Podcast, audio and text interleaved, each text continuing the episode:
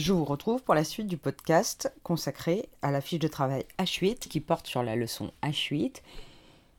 1944-1947, refonder la République, redéfinir la démocratie. Donc nous avons vu que euh, le territoire national est libéré à la fois par les forces des Alliés, mais aussi par les forces de la résistance, que Paris est libéré par deux hommes, deux militaires, deux militaires résistants, le général de Gaulle et le général Leclerc. Et euh, venons-en maintenant à la suite. Une fois la France libérée, le programme du Conseil national de la résistance est mis en œuvre. C'est-à-dire que le général de Gaulle se retrouve à la tête d'un gouvernement provisoire qui porte le nom de GPRF, gouvernement provisoire de la République française. Ce gouvernement provisoire, il n'est pas appelé à durer. Il est là en attendant de remettre en place, pour faire le lien entre la fin de la guerre et la mise en place d'une nouvelle République. Il est là pour pour pouvoir permettre de commander la France le temps de mettre en place une nouvelle organisation politique, un nouveau gouvernement. Je vous demandais d'observer la photographie document 4, page 217. Cette photographie, vous la trouvez euh, effectivement en haut de la page et elle est accompagnée d'une affiche. Ces deux documents sont regroupés sous le titre suivant, la reconstruction. Je vous demandais d'abord, quand on regardait ces deux documents, quelle était la priorité du gouvernement provisoire de la République française qui était mise en avant sur ces documents et ensuite quelle aide américaine permettait de mettre en œuvre cet objectif dès l'année 1947. Alors je vous lis euh, les deux textes accompagnant euh, les documents. Photographie de la place Gambetta dans le centre-ville du Havre à l'été 44. Touché par plus de 100 bombardements au cours de la guerre, visant les navires du port mais aussi les usines de cette ville industrielle, le Havre est rasé à 80%. L'architecte Auguste Perret dirigera la reconstruction. Alors le Havre, c'est une ville euh, du nord de la France hein, qui donne sur la, Manche.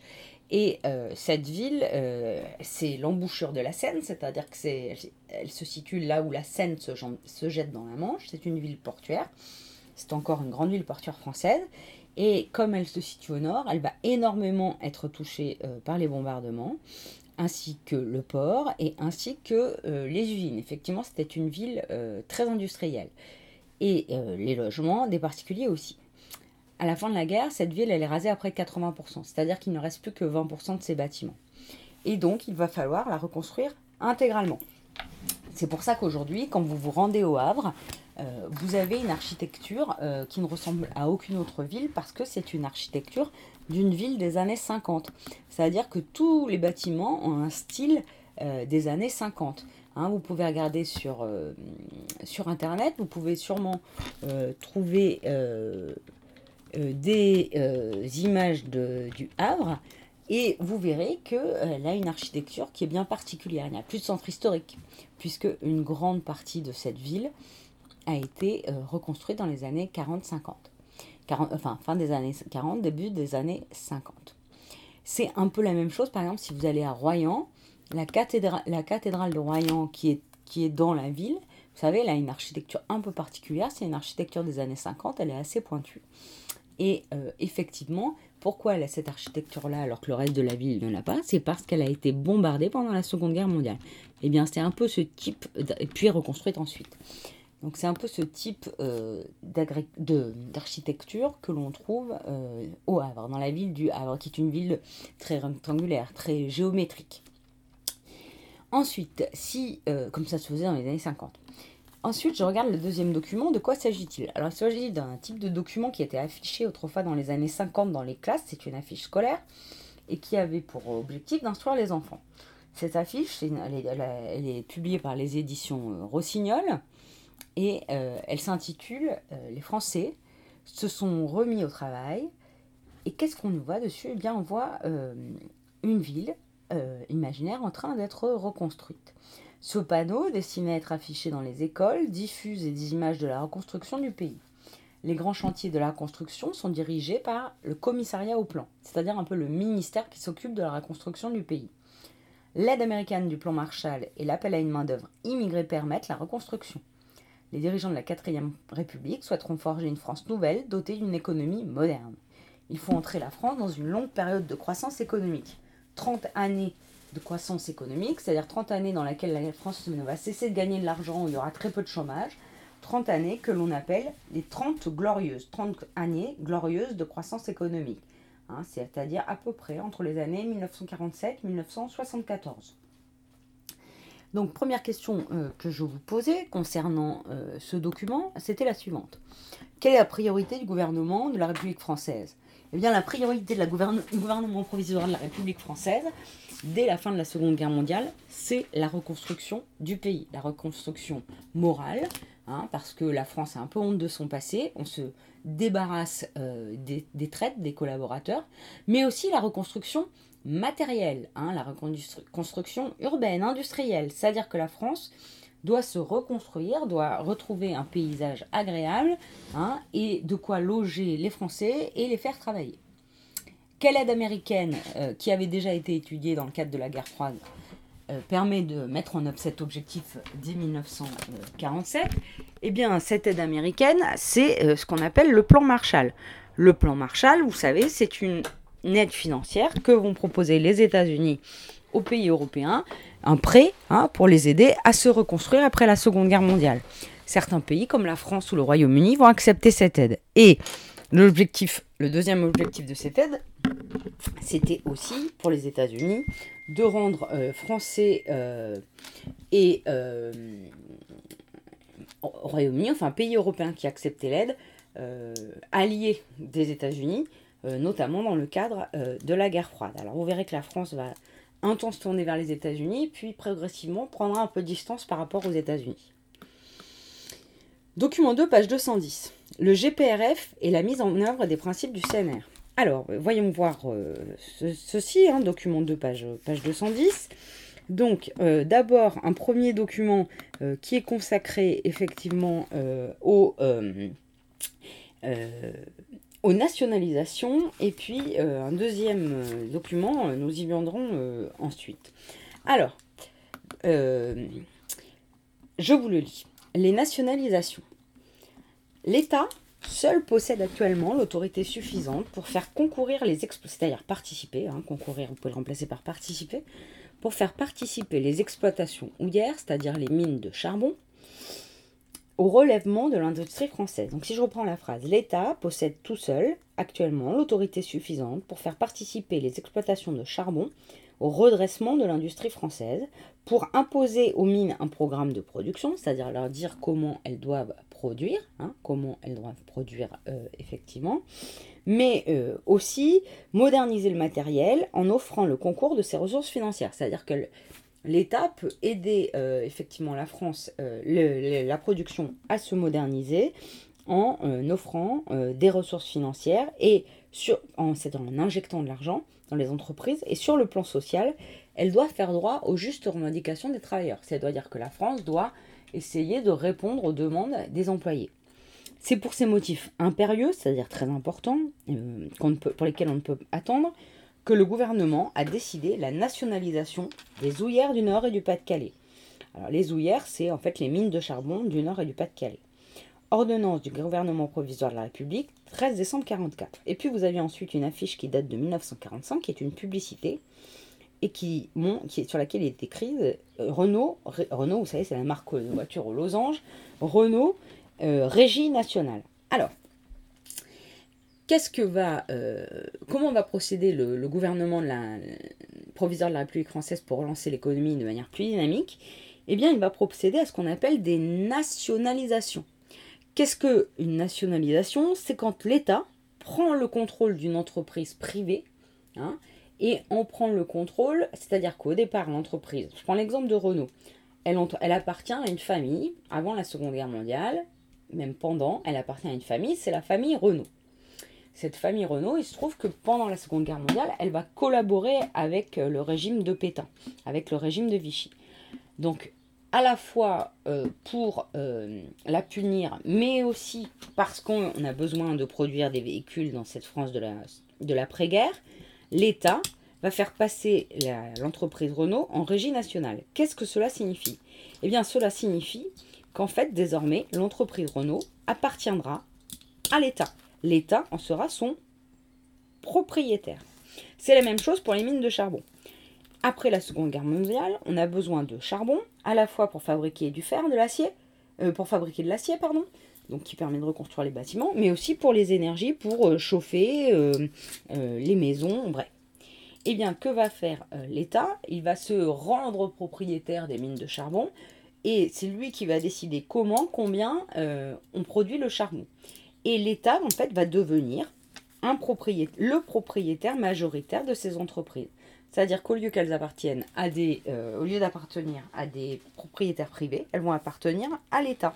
Et l'État pourra ainsi fixer la politique à conduire, les, les décisions à prendre pour ces grandes entreprises.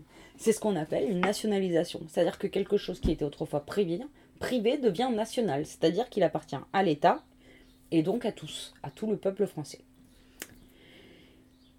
Document 3, page 211. Ce document 3, page 211, si vous le regardez bien, il évoque la création de quelque chose que nous connaissons encore à l'heure actuelle, c'est la sécurité sociale.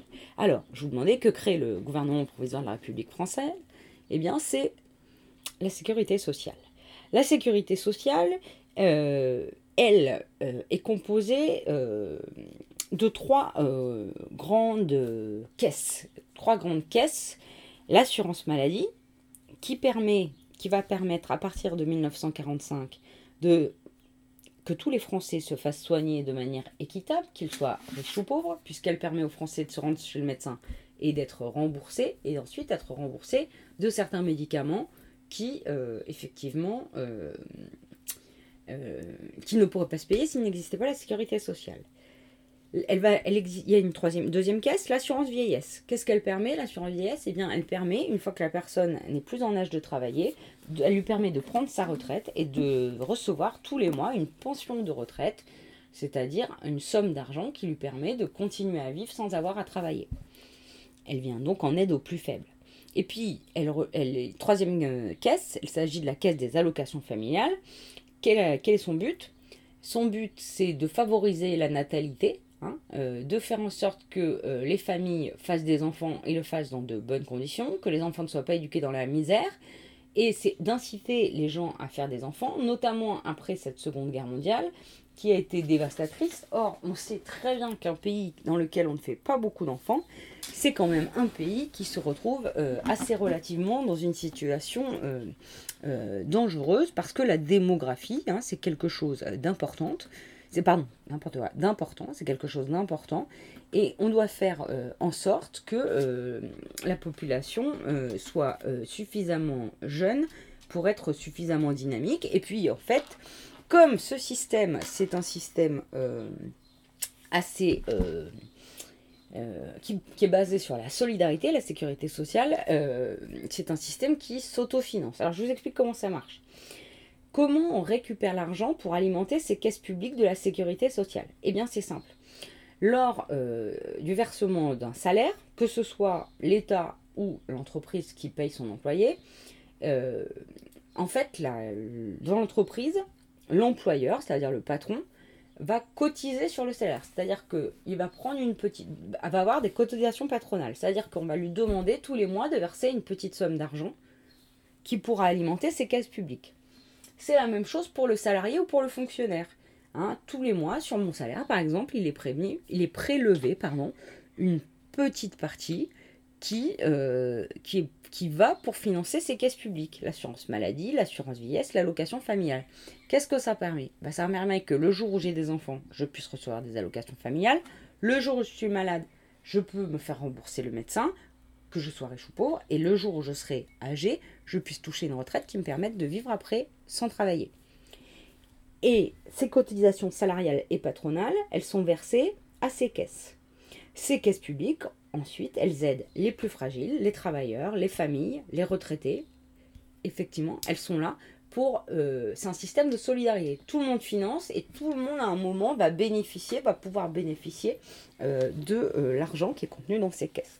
Donc l'objectif, c'est de mettre en œuvre une forme de solidarité à l'intérieur du pays et de protéger les plus faibles. Ce gouvernement, ce, cette mesure, elle fait penser au type de mesures qui avaient été mises en, place dans les années 30. Hein. elles avaient, notamment, je prendrai l'exemple de la nationalisation de la SNCF, Hein, Société nationale des chemins de fer, ou la mise en place des congés payés, euh, du billet congé payé à la SNCF qui permettait euh, d'aller en vacances pour la première fois, de la semaine euh, de travail réduite.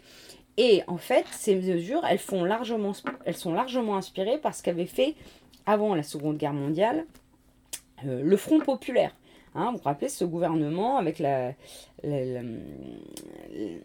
qui, euh, pardon, excusez-moi, qui avait mis en place des mesures sociales, des lois sociales, hein, les accords Matignon, favorables aux Français euh, qui permettait par exemple d'avoir droit à deux semaines de congés payés. Donc quelque part, ces mesures s'inspirent aussi euh, de, euh, des années 30 et du gouvernement du Front populaire. Alors, si je reprends maintenant la suite, qu'est-ce qu'on peut dire? Ce gouvernement provisoire de la République, comme son nom l'indique, n'est pas appelé à durer, il est provisoire. Et c'est-à-dire qu'il est, il est fait pour le temps de s'organiser. Il est temporaire en attendant de remettre en place une république. Et il va conduire à cela. Je vous demande ensuite d'observer le document 5, page 213. C'est une chronologie. Hein. Lisons-la ensemble. Document 5, page 213. L'adoption difficile d'une nouvelle constitution. 21 octobre 45. Élection d'une Assemblée nationale constituante. 20 janvier 46. Deux mois plus tard, trois mois plus tard, de Gaulle démissionne du gouvernement provisoire de la République française. 5 mai 46, référendum. Un référendum, c'est un vote auquel on répond par oui ou par non à une question. Rejet du projet de constitution, De Gaulle et la droite avaient appelé à voter non, nous ne sommes pas d'accord avec ce projet de constitution. 2 juin 46, élection d'une nouvelle assemblée constituante. Constituante, ça veut dire chargée de rédiger une constitution. 13 octobre 46, référendum et adoption du nouveau projet de constitution. Alors, quel régime politique est ensuite mis en place pour succéder au GPRF Eh bien, le régime politique qui est mis en place pour succéder au GPRF, c'est la quatrième République.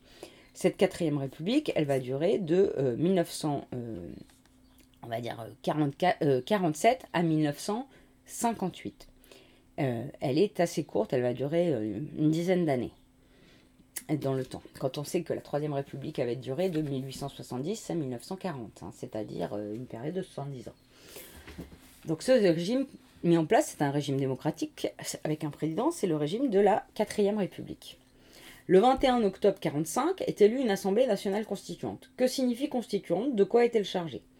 Eh bien, une Assemblée nationale constituante, c'est une assemblée de députés qui représente le peuple au niveau national et qui est chargée de rédiger une constitution. Vous savez que la constitution, c'est la loi suprême, hein, en quelque sorte, qui euh, fixe euh, la manière dont s'organise un pays, dont s'organise le gouvernement d'un pays, et notamment la manière, euh, les grands principes qui doivent être respectés dans ce pays. Donc ce rôle de cette Assemblée nationale constituante, c'est de rédiger une constitution. Que se passe-t-il le 20 janvier 1946 le 20 janvier 1946, le président de Gaulle démissionne. Pourquoi démissionne-t-il? Eh bien parce qu'en fait, il n'est pas d'accord avec le projet de constitution qui est en train d'être rédigé. Et le 5 mai, 1946, donc pour montrer son désaccord, De Gaulle démissionne. Et le 5 mai 1946, ce projet de constitution, cette constitution une fois écrite, est soumise à un référendum. C'est-à-dire qu'on demande aux Français, êtes-vous d'accord ou n'êtes-vous pas d'accord avec, ce, avec ce texte, cette loi suprême, cette constitution? Que fait le peuple français? Il dit non, nous ne sommes pas d'accord avec cette nouvelle constitution. Donc on est obligé en juin 46 de réélire une nouvelle assemblée constituante, c'est-à-dire qu'il va rédiger encore une nouvelle constitution. Et ce nouveau régime politique, la quatrième république, va enfin être adopté en octobre 46, une fois, excusez-moi, en novembre 46, octobre-novembre 46, une fois euh, que euh, la, constitution, la dernière constitution rédigée par l'Assemblée nationale aura été adoptée par référendum euh, et que le oui l'emportera. Alors, cette quatrième république, document 4, page 213, regardons comment elle fonctionne. Eh bien, elle est composée de deux pouvoirs, et ces deux pouvoirs, ils émanent du peuple. Les électeurs, qui sont-ils? Ce sont les hommes, et pour la première fois, les femmes, car elles obtiennent le droit de vote, euh, citoyens français âgés de plus de 21 ans, car tel était l'âge de la majorité à l'époque, qui peuvent voter. Ils élisent d'abord l'Assemblée nationale, composée de 627 députés, et ils élisent aussi ce qu'on appelle des grands électeurs, c'est-à-dire les maires, euh, les conseillers généraux. Ceux-là, grands électeurs, vont élire un conseil qui s'appelle le Conseil de la République. Le Parlement, il détient le pouvoir législatif, c'est-à-dire le pouvoir d'écrire les lois, de les proposer, de les faire voter. Et le deuxième pouvoir du Parlement, c'est d'élire le président de la République. C'est lui qui élit le président de la République en fonction de ce que les procès ont proposé dans des élections législatives. Il a un deuxième pouvoir, c'est qu'il peut investir, c'est-à-dire donner l'autorisation pour que le président du Conseil, c'est-à-dire le Premier ministre et ses ministres, soient au pouvoir. Donc il peut les investir, mais s'il n'est pas satisfait de leur action, il peut aussi les destituer, c'est-à-dire les renverser, c'est-à-dire leur demander de démissionner. Donc la quatrième République, c'est un euh, gouvernement euh, de républicain, mais on peut dire qu'il s'agit d'un régime parlementaire, dans lequel le pouvoir législatif a plus de pouvoir que euh, le pouvoir exécutif. C'est-à-dire qu'en gros, hein, dans un régime parlementaire, l'essentiel des pouvoirs est détenu par le Parlement. En l'occurrence ici, l'Assemblée nationale. Aujourd'hui, la Ve République, il s'agit plutôt d'un régime euh, pas parlementaire, dans lequel le président de la République a des pouvoirs forts. Donc c'est l'Assemblée euh, nationale qui, euh, c'est le Parlement, l'Assemblée nationale qui, dans la Quatrième République, dispose de pouvoirs très forts. Et c'est avec ça que le général de Gaulle n'était pas d'accord. C'est la raison pour laquelle il a choisi de démissionner avant la mise en place de la Quatrième République. Je vous retrouve tout de suite pour la suite de la correction de cette leçon dans un troisième podcast. A tout à l'heure